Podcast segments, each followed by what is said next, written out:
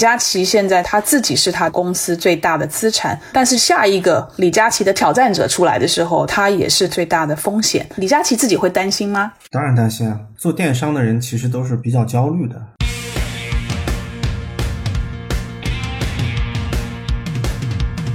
欢迎收听备忘录。你好，我是 Bessy 李倩玲。从二零幺七年往前的二十七年时间里，我一直服务于全球最大的广告集团 WPP，曾经担任 WPP 集团中国区的 CEO。我目前的身份是名投资者，运营着一家由我自己创立的早期战略风险投资 Within Link 贝西投资协作体。大家好，我是 Jenny 刘雨静，一个长期关注广告营销行业的媒体人。我会和 Bessy 一起主持这档节目，观察有趣的创意是我的工作。也是我的兴趣所在。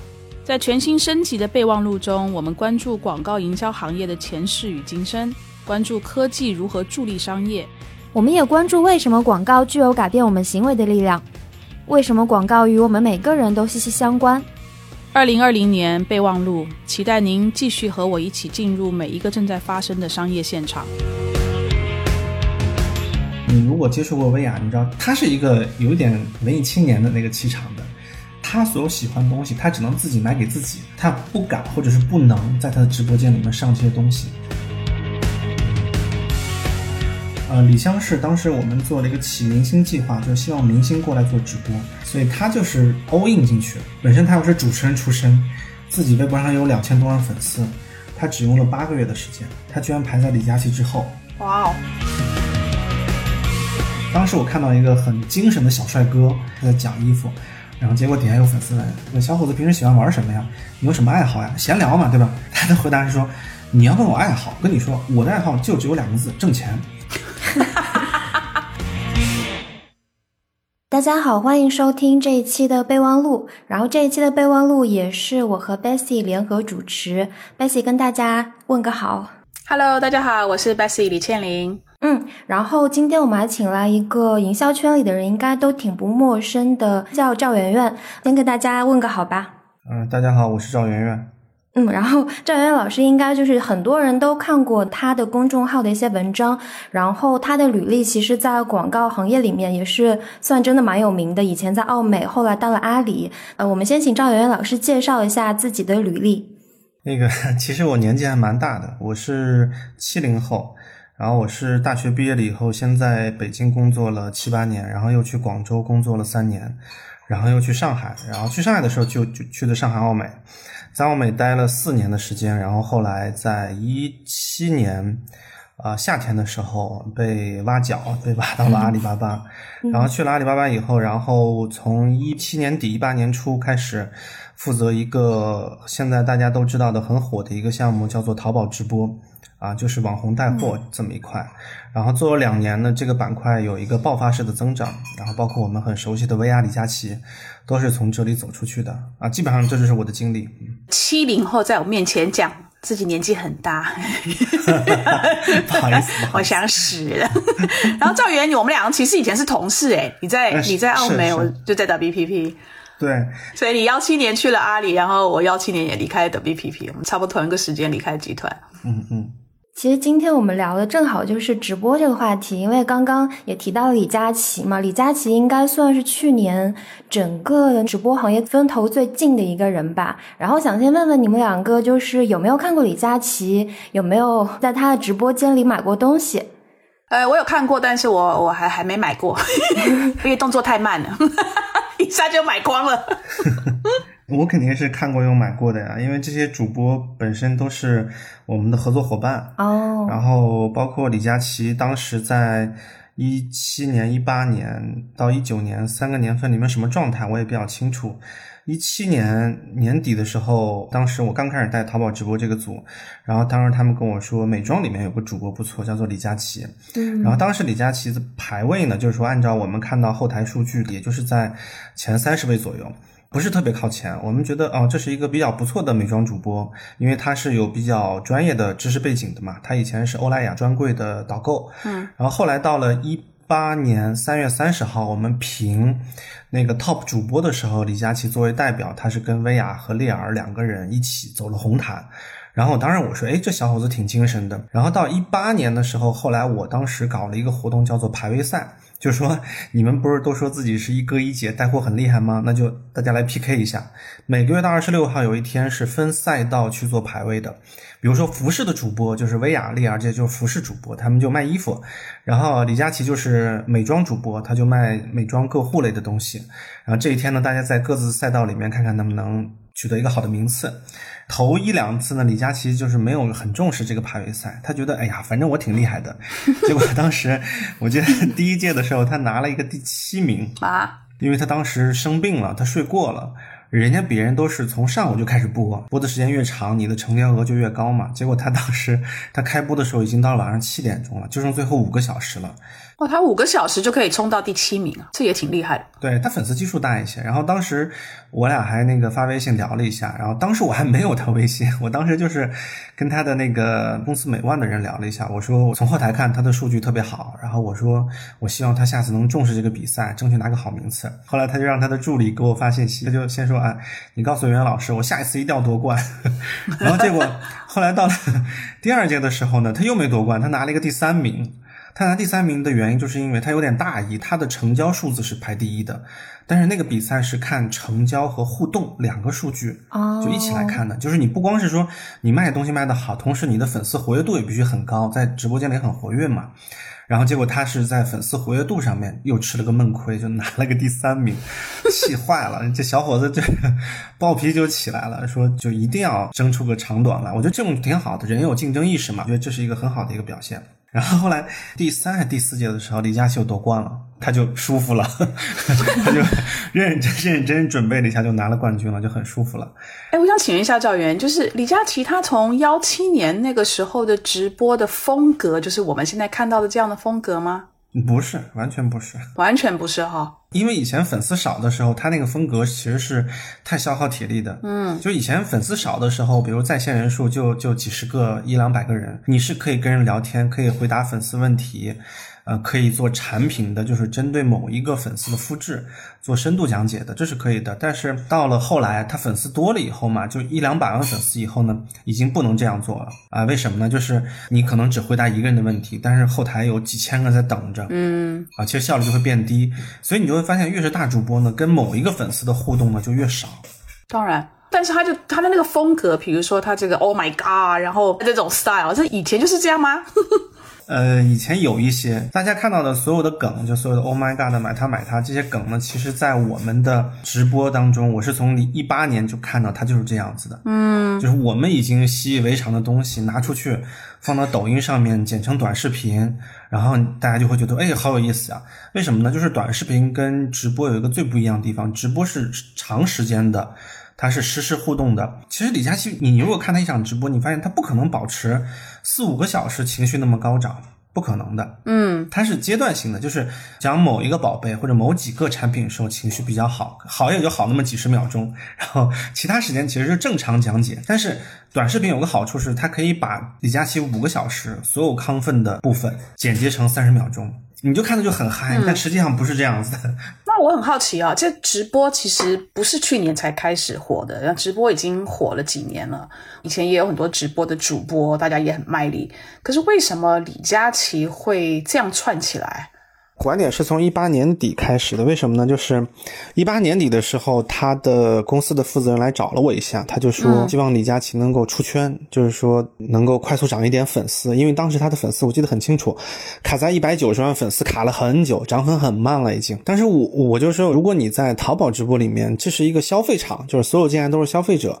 然后这种粉丝关系呢，其实都是买卖关系，有点像买家跟卖家，就是一个导购跟一个顾客的关系。它不是像那种，啊明星粉丝呀，或者是娱乐粉丝呀，它是比较泛内容化的、泛娱乐化的那种呢。其实你的粉丝涨起来就很快。所以我们就发现，就是说，知乎的粉丝是最少的。知乎你一个博主，你有一万粉丝就很了不起了。为什么？就是它是深度知识。但是你比如说你在微博上面动不动就一两千万粉丝，还有破亿粉丝的呢？为什么呢？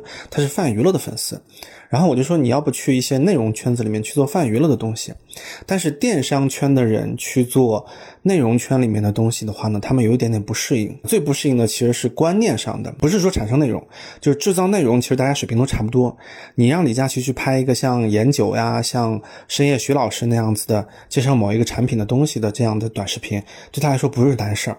但是是观念上的一个不太一样的地方，因为本质上淘宝直播的主播，他们本身是从一个卖场出来的，他们更倾向于导购。导购有一个心理是什么呢？就是说我每讲解一个东西，它必须卖出去，马上变现，我能看到钱，而不是说那个我今天我说你去拍一条抖音，拍条抖音以后，他说啊，那拍条抖音那挣钱吗？啊，不挣钱。那什么时候能挣钱呢？可能你拍十条、二十条以后才可能挣钱。嗯。就这个是这个作为一个导购，从一个电商的角度来讲，他们是一单一单的，它不像我们，我们可能是哎要养成，要挣明天的钱，要先增加你的影响力，他们有时候不会这么想，嗯啊，所以这其实是观念上的一个转变。这个观念上转变最快的反而是李佳琦，我就说让主播们、行内的这些达人们，你们去外面，去微博、去微信、去去抖音、快手上面去做短视频，去写图文，去捞粉丝进来。然后在淘宝直播这个场景里面去做销售转化，然后我说这是一个最好的途径，然后结果说了以后，很多人去做了，做了以后呢，他们认为说我发一条微博就可以挣钱了，或者是我拍一条抖音就可以挣钱了，其实这个是不现实的嘛，你得养很久嘛。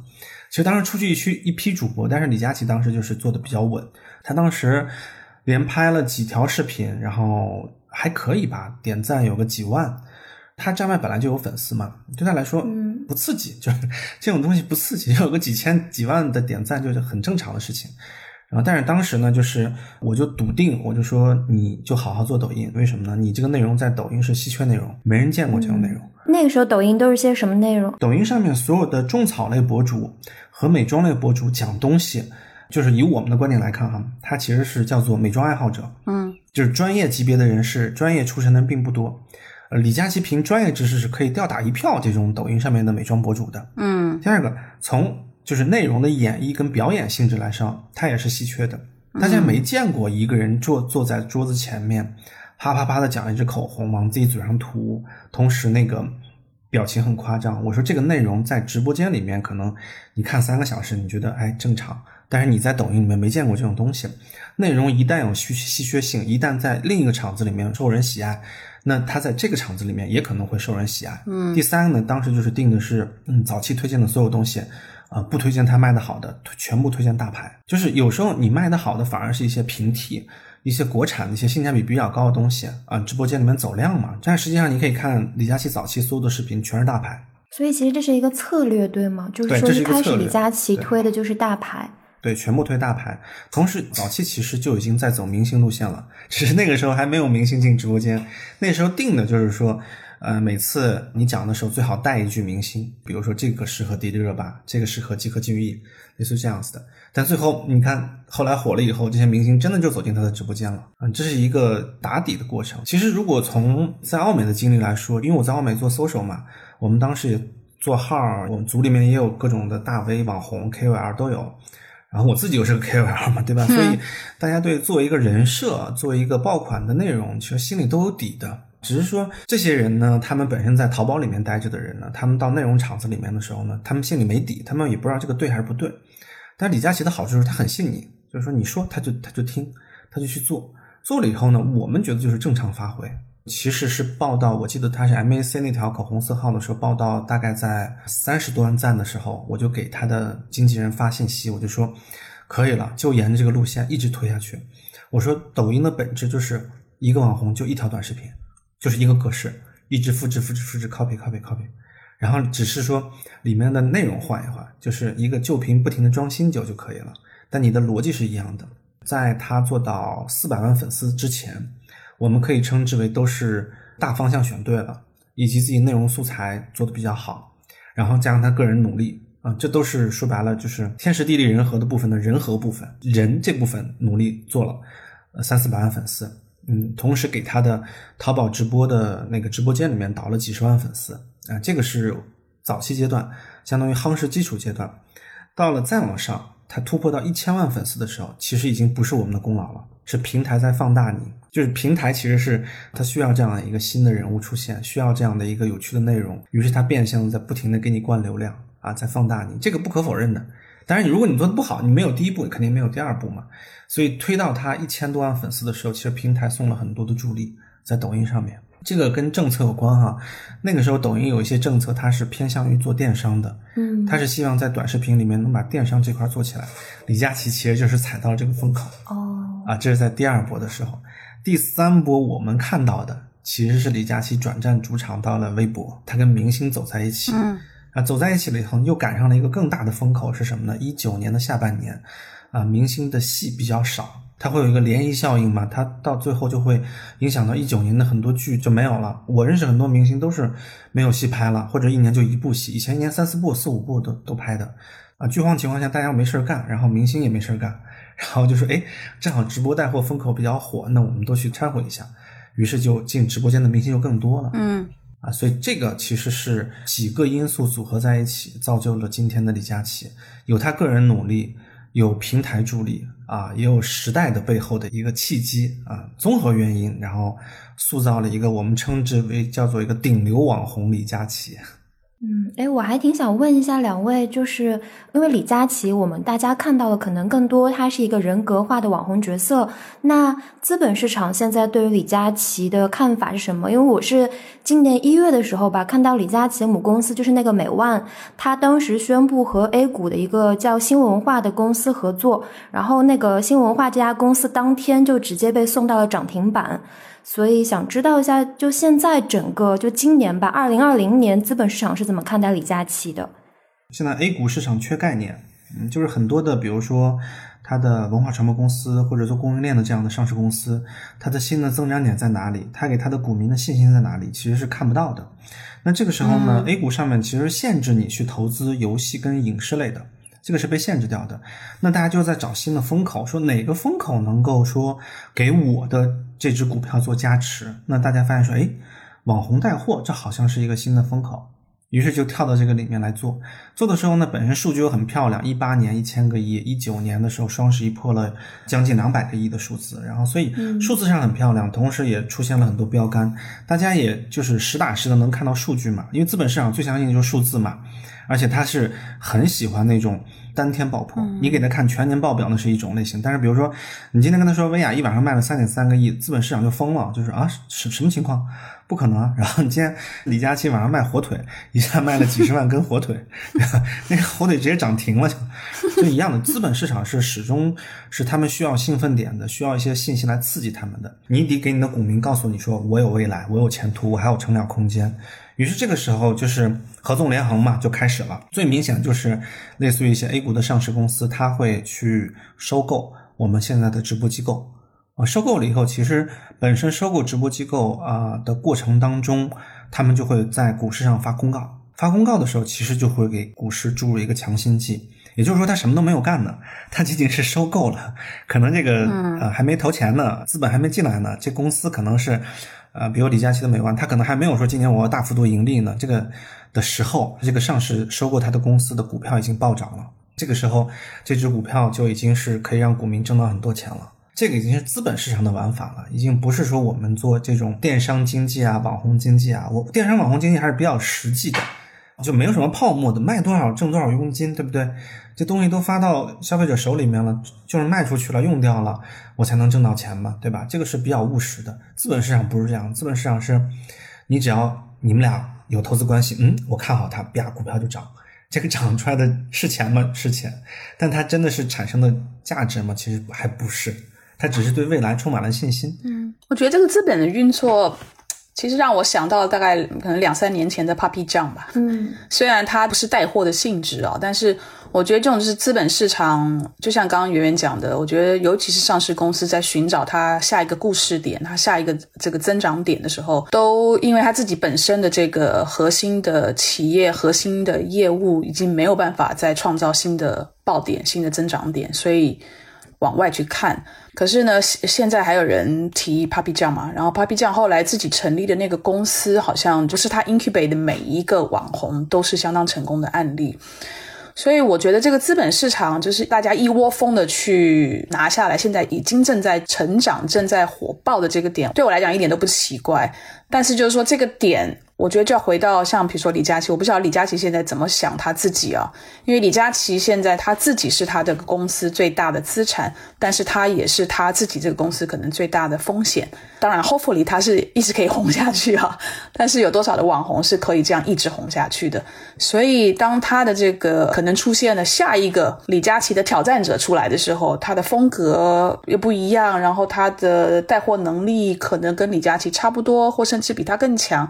当这样的事情出现的时候，李佳琦该怎么办？所以我觉得，第一个资本市场的这种行为啊，永远就是在找非常短期的啦。我觉得这个是一个比较短视的，就是我我怎么样能够在很短的时间之内，呃，利用大家都在关注的这个话题，帮助我这个上市公司能够从资本市场，我能够寻求比较短期的回报。那当这个惊爆点不再那么惊爆的时候呢，大家又一窝蜂的去找下一个惊爆点，所以我觉得这个一直有股票市场到现在这个轮回或者这个循环呢没有断过，这个是我的观察。对，这个其实是也是换汤不换药吧？我觉得每个阶段其实故事都在重演，只是换了男女主人公。但那赵玉元，你跟那个李佳琦这么熟啊？李佳琦自己会担心吗？当然担心啊！就是做电商的人其实都是比较焦虑的。第一个呢，就是我我说的直白一点哈，真的是自己的收入、自己的获得远远超出自己的能力范畴。嗯，而且这个钱来的太快了，来太快以后，其实给人造成的不是说巨大的满足感，或者是自信心膨胀，其实不是啊。这时候反而引发的是更多的恐慌跟焦虑啊！大家就说我哪天突然不红怎么办？我哪天突然挣不到这么多钱怎么办？因为你的起评分已经到这么高了，你每场已经能卖几千万了，嗯，你就你就很惶恐，有时候会做噩梦说，今天我在卖货的时候，结果一场只有几百万，一下就慌了，整个后脊梁都会冒凉气。这还不像明星，对吧？明星比如说代言个什么产品，这个产品好还是不好，其实跟它关联度不是很高。这个是品牌运作呀，市场运作呀，对吧？销售转化各个各个环节，那么多人在一起做在做这个事情。但是它这个不是，它这个本身其实也是创作型的。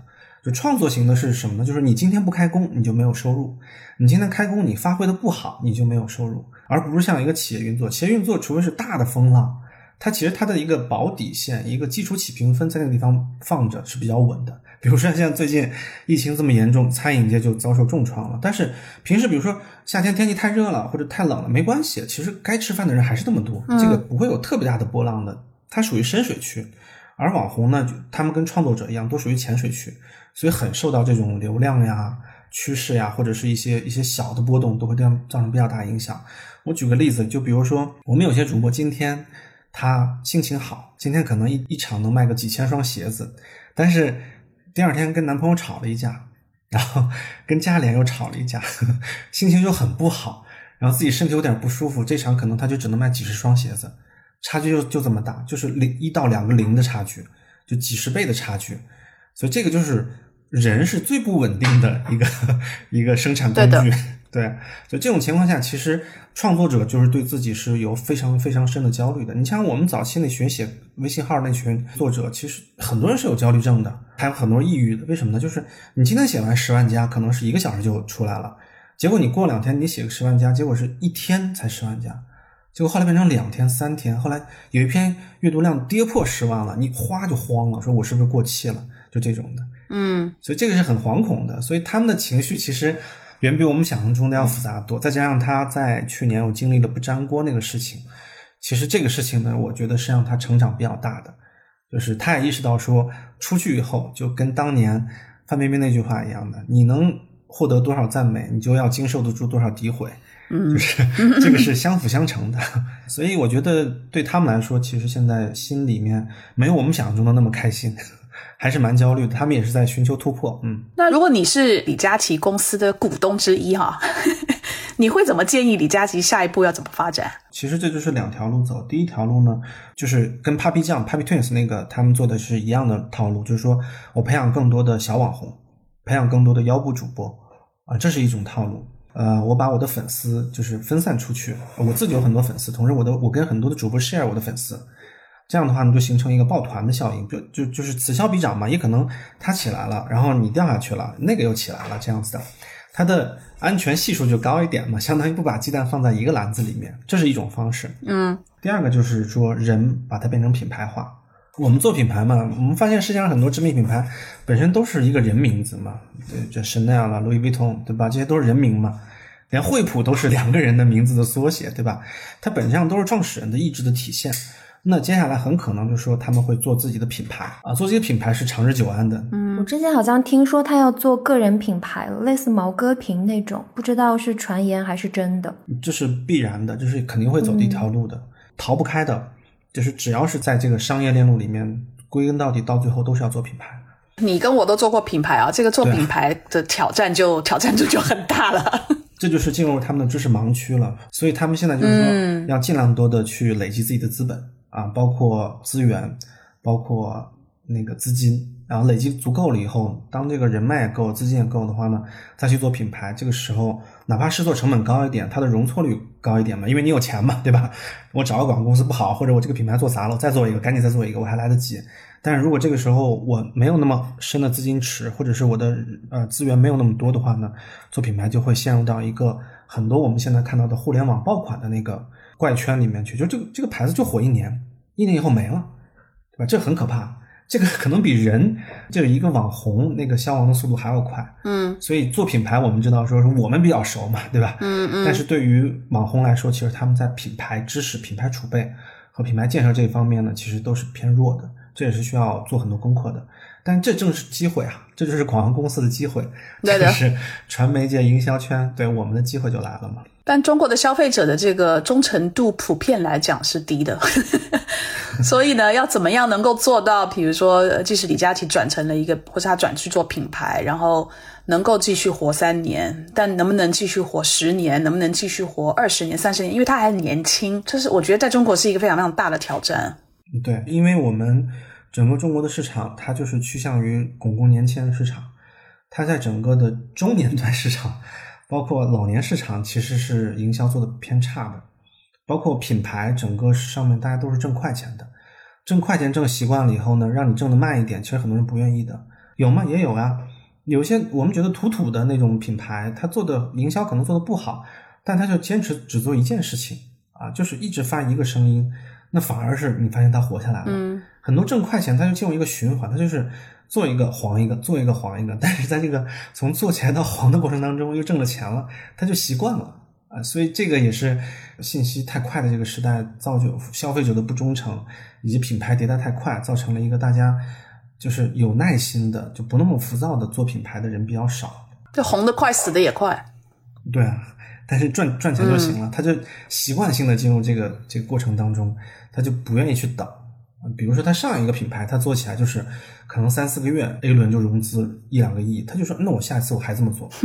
他不会说啊，我我我收回来，我下一次我好好，我就想我就要做一个百年老店、百年品牌，不会不会这么想。嗯，这个很像现在很多外卖品牌，他们可能在春节后就先去做一个疯狂的连锁加盟，就做一个可能大家都不知道的品牌，然后去找很多加盟商在饿了么上面疯狂的开店，然后差不多收割了一轮之后，可能到冬天他们的店可能出了各种各样的问题，然后就会立刻关掉，又换另外一个品牌，可能原本在做沙拉，然后第二年。就会去做麻辣烫，我感觉有点像。嗯，对对对，最典型就是在一八年有一个牌子叫叫做答案茶啊，我知道那个奶茶店。那个答案茶其实概念非常好，它就是你在那个便签上写一句话，比如说我和他还有没有可能，我和他还能不能复合，对吧？年轻人就喜欢问这些嘛。嗯，它其实是一个小算法、小游戏嘛，它就会在奶沫上给你打一行字啊，相濡以沫不如相忘于江湖，意思就是说不要回头，好马不吃回头草。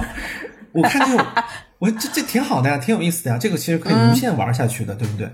但是他当时就是，哎呀，这个创始人可能就是挣快钱挣习惯了，这个火了以后，他就瞬间开了大概七八百家加盟店。天呐，嗯，但在这个加盟的过程当中收加盟费嘛，就很快的，一下收个几万块钱，一下就几千万到手了。嗯，那这个时候你的产品研发有没有跟上？服务体系有没有跟上？真的，你看后来。口碑也不行了，服务也出问题了，后来就衰落下去了。嗯，其实我有个问题想问，就是刚刚我们聊天时候还提到另外一个人叫薇娅，然后薇娅好像我之前看淘宝直播，她的那个流量好像有的时候是排在李佳琦之上的。然后我之前看到赵媛媛老师写过说，薇娅本质上说是第一代人工智能主播，因为她的团队其实是数据出身的，就是在做数据运营，然后说有点像是理科生闯进了文科生的数学考场。我还蛮想问一下两位，就是薇娅的成功和李李佳琦的成功有什么不一样？是不是可以我这样认为，就是说内容电商现在本质上是数据驱动的电商吗？嗯，也不完全是数据吧。如果你离商品太近，离数字看的太多的话，整个人会变得非常的没有创造力。我说实话，真的，我现在都觉得我想点子的能力比以前弱弱很多了。就是你如果去做创意的时候，你真的不能看数字的。你就发现很多做电商的人，很多商家本身是很无趣的，尤其是销售出身的人，真的是没有什么生活乐趣，就喜欢赚钱，没什么生活乐趣。为什么 呢？这这这种资本市场最爱，哈哈。对对对对对对，就是你跟他说钱，他给你能跟你说一宿，说不完，对吧？嗯说仓配销，说这个物流怎么搞，这个成本回收怎么做，他很喜欢讲这种东西。但你跟他谈艺术啊，你跟他谈情趣，他没什么情趣，对吧？他情绪可能就是打打牌，对吧？去澳门赌赌钱，就类似这样子的。我身边遇到很多这样的人，我以为他比如说很有钱了以后，他的生活会变得很有品味，其实没有。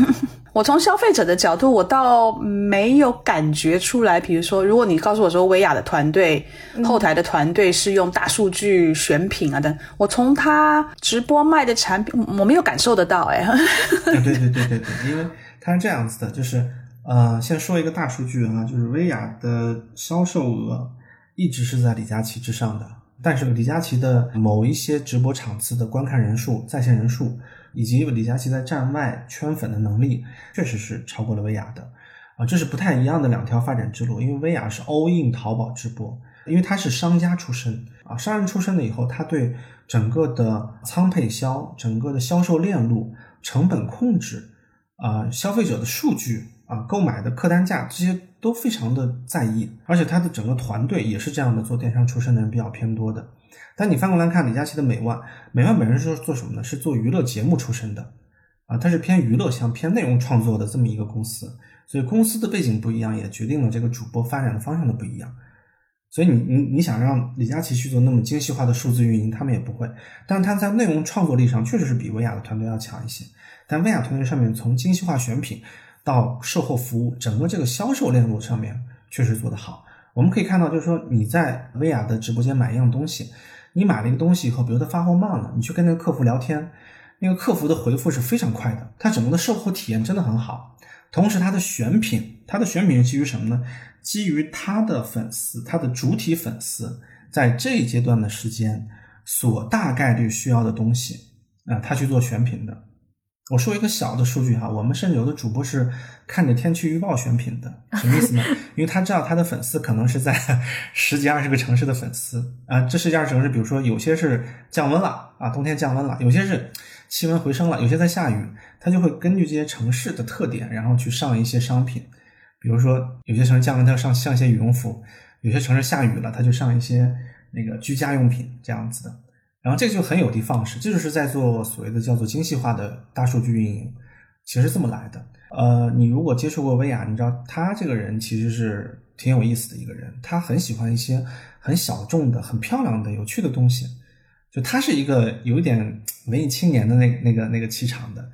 哦，原来他是走他是文艺青年路线的哦。他看过很多商品，他自己有点像一个半人工智能的样子的一个，我觉得一个机器人了。为什么呢？他因为他看过的品太多了，看过品太多以后也有个人喜好，但是他所有喜欢的东西，他只能自己买给自己，他不敢或者是不能在他的直播间里面上这些东西，因为这些东西是小众的，小众的东西就是销量也是小众的，也只有小众会喜欢。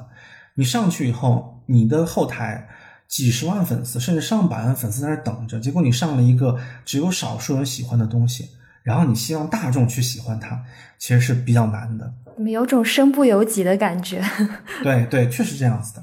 做生意和个人爱好有时候是南辕北辙的，这个没有办法。哎，我之前听说广州现在有建那种一整栋楼都是用来做直播，然后直接是卖货的，就它是一个服装批发市场，然后它可能一楼、二楼是那个批发档口，然后可能三楼、四楼又是什么主播的那种直播间，然后整个就相当于说整个市场都是一个专门服务直播电商的这么一个模式。这种模式现在多吗？啊，不多，因为现在还是一个草创阶段啊。嗯，我们可以说一点零的时候呢，其实是一些传统的批发市场、产业带的一些，比如说服装城啦、皮革城啦、什么童装城啦、家电城啊这样子的地方，它有很多的档口，它是做批发生意的。同时呢，你主播去那边去卖，你主播相当于是一个小的商家，因为你直播间里面一次也可以某一个商品卖掉几十件、几百件嘛，对吧？那这个时候其实你相当于本身是在做一个二批或者是三批的那么一个生意。那这个时候其实你去批发市场里面拿到的货的价格比较低同时你卖的量也比较多啊，这个时候消费者就是受益比较多嘛，是这样的一个状态。这种批发市场里面本身它就是背后是工厂，前店后厂的。以前呢，就是我这个档口本身就是为线下的这些老板们来进货的时候提供服务的，它的场景、它的备的货，它都是为线下服务的，它不是为你一个主播过来，你需要灯，对吧？你需要更更快的网速，对吧？然后你需要一个干净整洁的一个直播间，这样来服务，所以它不是。所以我们看到档口主播基本上站在一堆衣服上面去播的。比较草根的，比较乱的，这种算厂办合一，对吧？对 对对，对。然后二点零时代就是变成了说，在这种批发市场里面，有些老板觉得说，哦，线下的这个生意不好做了，那我要做做线上的生意。相当于，比如说今天我来十个主播，每个主播有五万粉丝，那今天我这个批发市场里面人流量就增加了五十万。嗯，只是五十万没有说本人来，但是他在网上看到了。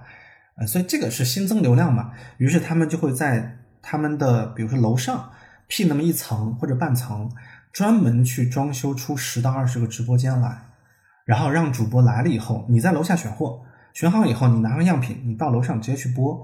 我有淘宝店，我给你挂到我的那个店里面链接去，你直接就可以卖掉了啊，这样子的，这是第二代的。然后我们现在看到的就是我那天举那个例子是广州的刚刚竣工的一栋楼，那个老板让我去看了一眼，我很吃惊。整个那个里面 打造了以后，它就是为二零二零年的电商直播去做服务的。你的意思，它就变成好几个，就是那种一个小小的直播间，是这个意思吗？对，它本来它是进去以后还是想做一个传统的线下的批发市场，但它现在不是。他这个商场里面，他每天线下有多少老板来批发，他根本不 care。他的一二三层也是很多人拿了很多货，但是里面你发现没有大货，就是说没有几十件衣服堆得很满，没有，它全是一个一个的样衣间，就是每个里面都是放了三四十件各各种款式的样衣。然后这时候是人流是什么来呢？就是进来一个主播，他在一二三层楼这么多个格子里面，这么多个档口里面去选样衣，选好了以后，四五六三层全是直播间。他可以选择今天我这些衣服，比如夏威夷风格的，我上去找一个那种热带风情的直播间，我在里面去播。嗯，然后整个这个楼呢，对，整个这个楼呢又配的是一个五 G 版的宽带网，哇，就就网速非常的快啊。同时它上去以后，还有就比如说你今天你光是自己在播，但是你要请嘉宾嘛，请嘉宾要不要找一个大的演播厅？需不需要导播台？如果你做新品发布，需不需要来个小的 T 台秀？它最有趣的是，它建了一个地方是，它隔了很多的小办公室。然后我说你隔这些小办公室干嘛呢？他说是平台的小二可以来这儿助战，比如说淘宝的小二来这儿助战，快手小二可以来这儿助战。你到这儿以后，你如果什么问题，就比如说我一个主播，我不知道怎么播，或者我播的时候出现问题了，我跑到楼上，直接面对面的我就问平台助战的小二说这个怎么解决？这个出什么事儿了？我这个到底有什么？可可以提高的，或者是哪些地方犯错误了，这样子的，它不是创新哈，它只是基于前面打底的东西，啊，线下的货源，线上的主播，然后包括一些直播间里面日常运营需要的场景，它全组合在了一起，有一点像我们所说的创意当中的旧元素新组合，嗯，但是这对一个。主播来说，以及对于依靠电商做电商、做直播带货的商家来说，有点像一个一站式所有问题全解决的一个这样的一个服务中心。想的好细哦，而且，嗯，对。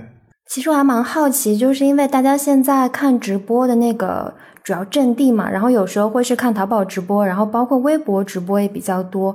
然后我看到好多平台都开始做直播电商了，比如说抖音、快手，然后 B 站、小红书，看起来也是有兴趣的样子。那这些不同的平台，他们做直播电商有难度吗？然后他们是不是其实调性都还蛮不一样的？我觉得调性差不多吧，很多都是 Me Too，因为直播火了、红了，有李佳琦这样的，大家都希望自己的平台上也能够有产生另外一个李佳琦啊等等。所以，我我看到目前为止，我没有看到一些，我我虽然也是直播，但是风格或者是我的取向或者是完全不一样，我觉得很少，大部分都是 copycat 啊，确实是，这个也是跟以前我做创意的时候让我感觉最不一样的一个地方。就是以前我做创意嘛，大家讲究原创性，你不能跟别人去抄袭，但是很很讨厌抄袭的，一定要做出跟别人不一样的，哪怕是我们做同一个品类的同样的一个商品，它的功能几乎毫无差异，但是我们一定要做出点花来。嗯，在创意表达上一定要不一样。但是其实你会发现在做内容电商的时候，在做直播带货的时候，大家反而是趋同性的，嗯，同质化非常的严重。我觉得是两个原因，第一个原因是说，大家发现这个市场没有饱和。就这一个风格，光你一家你是吃不完的。那再进来一家呢？其实照着你这个风格接着做，还能吃到很多东西。于是他们就这个时候，我干嘛要试错？我干嘛要去换一个风格呢？没有必要呀。我把消费者的学习成本降到最低。他看到你是从左边门进来，右边门出去。他看到你是点底下，左边是宝贝池，右边是个点赞功能的按钮。那我就做一样就好了。我干嘛要创新？对不对？因为市场没有饱和呀。你看，今天拼多多搞了一个百亿补贴，聚划算也搞一个百亿补贴，对不对？然后当年那个六幺八是京东搞起来的，结果后来天猫也参与京东，对吧？所以这个就大家互相抄，你搞个红包，我也搞个红包，对吧？所以它的你看整个的直播内容也好。直播的工具也好，趋同性是非常严重的。在这儿学习一套东西，在那边学习一套东西，干脆就跟麦当劳、肯德基一样的，全世界都一样，对不对？开店都一样，嗯，大家大家进去以后点餐的流程都一样，就 OK 了啊。所以这是第一个原因。第二个原因是本身这帮人的内容创作能力就是弱。我跟你们讲一个搞笑的事情是，当时我看到一个很精神的小帅哥，他是卖女装的小帅哥，然后他们家一直在做衣服。很精神嘛，然后他就在介绍衣服，旁边有个模特在站着，他在讲衣服。然后这个时候，其实观众去看你直播，他有时候不光是说要问你衣服的什么材质呀、尺寸呀、款式啦这些东西，他还想跟你闲聊两句嘛。那小伙子多大了？啊，结婚了没有？对吧？你喜欢什么呀？就喜欢闲聊。你就发现他讲产品的时候头头是道。然后结果底下有粉丝问：“那小伙子平时喜欢玩什么呀？你有什么爱好呀？闲聊嘛，对吧？”他的回答是说：“你要问我爱好，我跟你说，我的爱好就只有两个字：挣钱。”我当时听，好实在哦，这就聊不下去了，不太会聊天。你怎么聊？就连这个他们的内容创作都偏弱的。还有，我记得当时一八年的时候，当时《延禧攻略》很火嘛。我就说，哎，为什么没有人穿这个 coser 一样做这种主题？嗯，你可以卖珠宝呀，卖仿妆呀，对吧？卖些化妆品呀，对吧？都可以的，多好主题啊！没有，没有一个人能想出来。后来是我官方我发动了一个活动，我说大家要不要去搞一搞这样子的？所以现在讲内容电商，内容电商其实是电商偏强一点，然后但是内容池子里面的人，比如说我们现在遇到的各种网红达人，就 KOL 这些，本身对商品理解也偏弱。啊，基于商品的创造的东西还还没有看到很多啊，仅仅是大概介绍一下自己的 使用心得。现在美妆博主们就是一个套路，对吧？这些种草博主们全一个套路，全是我用了以后觉得不错，就就这是一个消费者端的，有点像 UGC 的这么一个体验式的内容。但是更多的基于商品本身的，你了解更多以后，你有没有更新的创意出来，更好玩的一些表达出来？那这个是偏弱的啊，所以这都是问题啊，有问题就有机会嘛。所以这也是未来我觉得很看好这个圈子的一个原因。哎，你们以前看电视购物的那种直播，就是电视购物说只要六八八，然后给家人买一个老人机这种的。因为电视购物是有灵魂的，电视购物很成熟，人家有灵魂，人家差异对，我就觉得为什么电视购物，我真的记得特别清楚。我小时候可能看的某一句标语，我到现在都能说出来。因为有时候有大家会说直播是新时代的电视购物嘛，但我就觉得很奇怪，电视购物我真的印象非常的深刻，就是那个什么以前卖钻石，而且是卖那种大件，卖钻石，卖什么珠宝，卖手表，然后。就他们那个收的非常的活灵活现。有没有灵魂？我不敢说啊，这个可能圆圆更能够，他更有这个专业知识能够评论。但是我觉得呢，大屏幕跟小屏幕真的差非常多。当然，早年的时候那个电视直播，当时的环境也比较简单，也比较干净，因为那时候消费者也没什么选择了。说老实话，那对对着一个大的屏幕，那因为它的屏幕够大，然后它又是在很大的演播室里面去做录制的，所以呢，它的灯光、它的这个场地，它可以让你有非常多的发挥的空间。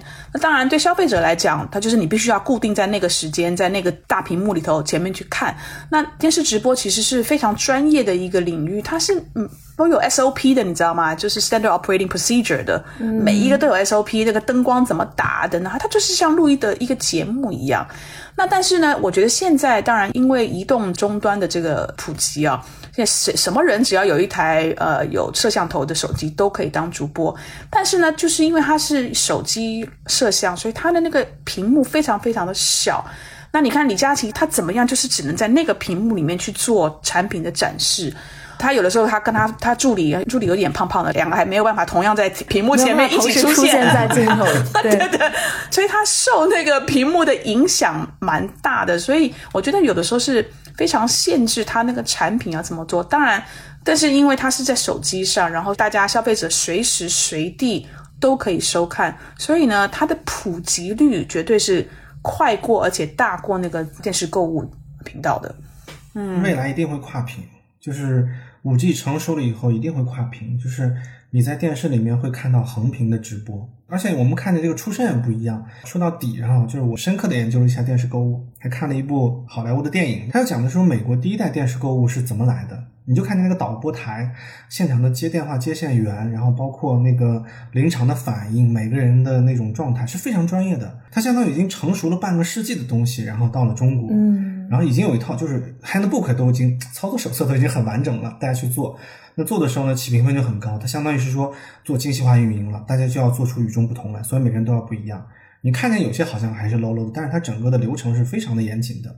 但是直播不是直播，全世界电商直播是中国做起来的。中国有一个很明显的问题，就是说我们中国人的创造力确实是要弱一些。不过你知道吗？国外的这个网红带货其实也蛮悲催的，你知道为什么吗？像国内啊，因为这个网红直播带货哦，我觉得产业很快就很成熟，所以呢，我今天在所很多的平台，我们刚刚讲平台它都有这个直播间，你在那边立刻的这个能够销售，所以它形成一个闭环。可是你知道，在国外哈，比如说我今天在国外，我是一个网红，我要带货，我这货在哪卖呢？如果我今天做直播，比如说我在脸书上，我做直播也好，我在脸书上放个视频，那我要在脸书上直接卖货，我的所有的后台我自己要搞定，脸书是不帮你搞这些东西的。那亚马逊是一个完全封闭的生态体系，它也不会让你就所谓的落地页是落在哦，我今天在另外一个平台做直播，然后我落地页我在这个亚马逊上面去卖，它不对你做这样的开放。所以在国外的那个网红，即使他要想要做直播带货，他怎么带？我觉得他的环境反而没有国内的环境这么的发达，以及这么的多元，你懂我意思吗？嗯。就是就是我们是互相融合的，我们是一个 A P P，恨不得从聊天、发朋友圈、买火车票，对吧？看地图，对对对，请保洁全能干了这个事情。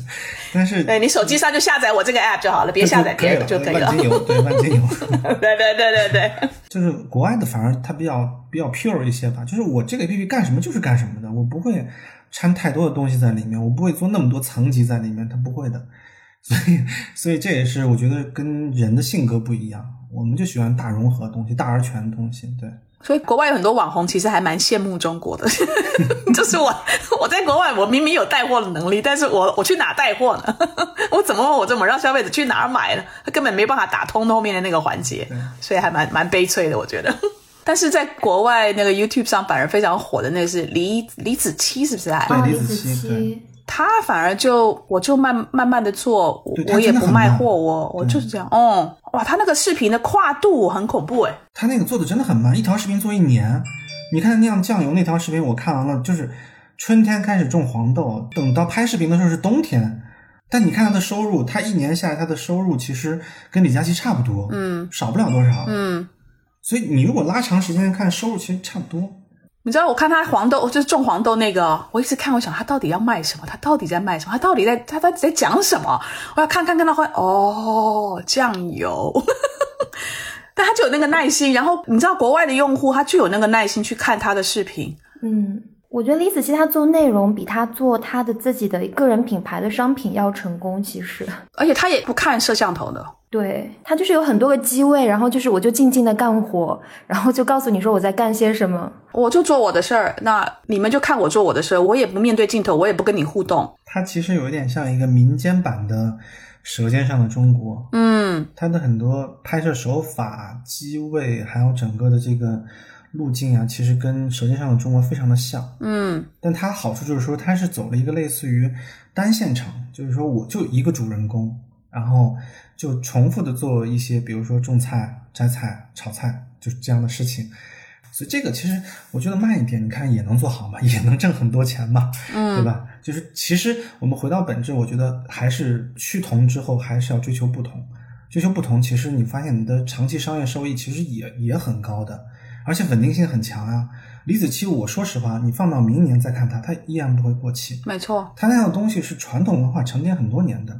它在那个基础上还会再做很多的衍生和变化出来，它的营收能力也很强，对吧？所以我觉得这种真的是职业寿命很长的，我觉得他不会那么焦虑。对的，而且他当时，我觉得他等于是当时在策划的时候，他根本就一开始是放弃国内的市场的，他一开始就是在国外的 YouTube 上做，因为他知道这样子的慢工出细活的东西呢，在目前在国内这个市场，可能消费者也没那个耐性。而且消费者看了你的视频，然后看了半天，那我我我可以买你的酱油吗？我又不能买，那我我看你视频干嘛呢？他就能忍得住不卖酱油，这个真的是好厉害。对我看他几个视频，想我都要看看他最后有没有这个买的链接，我这很想买的，没有，完全没有。哇，这个在国内我这很难想象，你知道？下钩子嘛，但是他偶尔比如说挂一个链接，大家就疯了。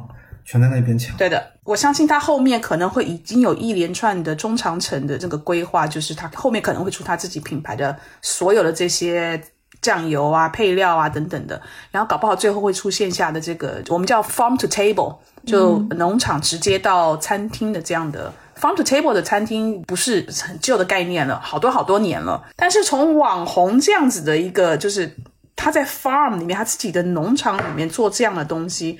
然后转过来来去开餐厅的，好像还比较少。国外有很多明星的这个厨师，他们是先就是很有名的厨师了，然后他的厨艺，你们如果去看那个 Netflix 上面有那个叫 Chef's Table，那里面有好几个主厨，他们的菜做的非常的好。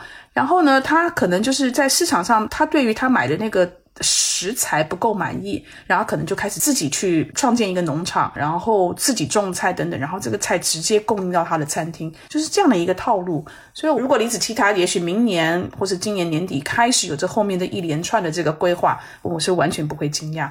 所以，这个是我觉得就是短期的快钱，不是是你是不是要有中长期？如果我是李佳琦，我现在还这么的年轻，我要去想一想我后面的中长期我该怎么去规划。对。而且就是未来，像他们这些从素人起来的这样快速崛起的这样的主播，面临的很多挑战是很多带装备进场的这些转型做主播的一些明星呀、网红啊这样的人。一九年有两个很典型的案例，就第一个是李湘，李湘是当时我们做了一个起明星计划，就希望明星过来做直播，但是明星过来做直播呢，很多身上还是有一些演艺合同的。所以他们当做一个走穴来做一下，做一下以后，一场卖个一两百万、两三百万就走了，也不会长期，这个粉丝也没有定制在在他的直播间里面来，他只是当一个玩票的性质。但是李湘不一样，李湘等于是退了嘛，所以他就是 all in 进去，他把他的微博名字都改成叫主播李湘，本身他又是主持人出身，自己微博上有两千多万粉丝，他涨粉的速度快到一个什么地步呢？就是说他在半年之内涨了几百万粉丝。啊，非常的快。五月份开始，双十一的时候，我们看他的排名，他居然排在李佳琦之后。他只用了八个月的时间。哇哦！那他现在做主播，跟李湘以前做艺人的时候的差别在哪里？就是他全力以赴做这件事情，他不接通告，他不上综艺节目，也不去拍戏，什么都不干，就全力以赴做主播。嗯。我第一次去他家的时候，他那个客厅，然后里面干干净净的。后来他做了直播两个月以后，我再去看，整个那个大厅里面堆的全是纸箱子，全是货。OK，变家庭工厂。对，但他的团队呢，其实是不是电商团队？嗯他团队是湖南卫视的一个节目组的团队。节目组最对于他的直播的内容的编撰能力是比较强的，所以选品上面他们可能走得慢一点，选品上面可能踩了一些坑。但是去年我看了一下，他直播间进的明星是最多的，嗯就谁都没有他请的明星多。当然 人脉的问题。啊，今天请那英，明天请赵薇，都是她那个时代里面跟她关系很好的这种姐妹全请来了。嗯啊，所以这是第一个。第二个，她的整个直播间每次开播的成本就几万块钱，她背后那堵墙的鲜花全是进口的，她每次换，而且她还专门有个公司给她做这个直播间装修的方案，还给她做一个月的，哇每隔几天换一次，每隔几天换一次。而且他整个的流程话术，还有一些过程当中的一些道具，全都是准备好的，所以你就发现他的这整个的运营水平，你想嘛，短短的几个月，人家就相当于过来就吊打我们那些已经做了三四年的一批主播，所以这个是未来对素人主播最大的一个挑战。还有包括像呃另一个人叫做张莫凡，张莫凡以前在微博上面他是第一代博主，他是微博刚开了第二年的时候他就过来开微博号。然后他到现在为止两千多万粉丝，然后他也是在一九年的时候，也就是花了几个月的时间，单场销量能破三千三百万啊！他怎么做到的？就是第一，他的粉丝粘性很好，他的粉丝是跟着他从微博跑过来的，这是第一个。第二个呢，他整个的呃内容创作能力非常强，他有一个套路是反向 BD 的。